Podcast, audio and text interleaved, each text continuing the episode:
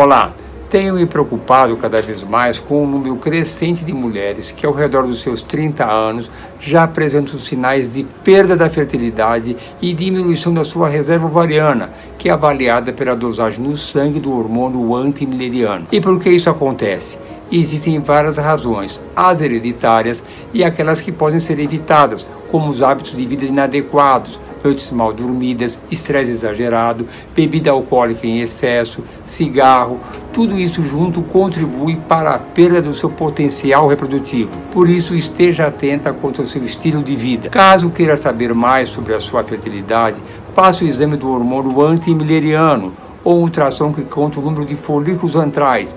Dessa maneira você poderá saber como anda a sua fertilidade e se estiver prejudicado e não querer engravidar, congele os seus óvulos enquanto é tempo.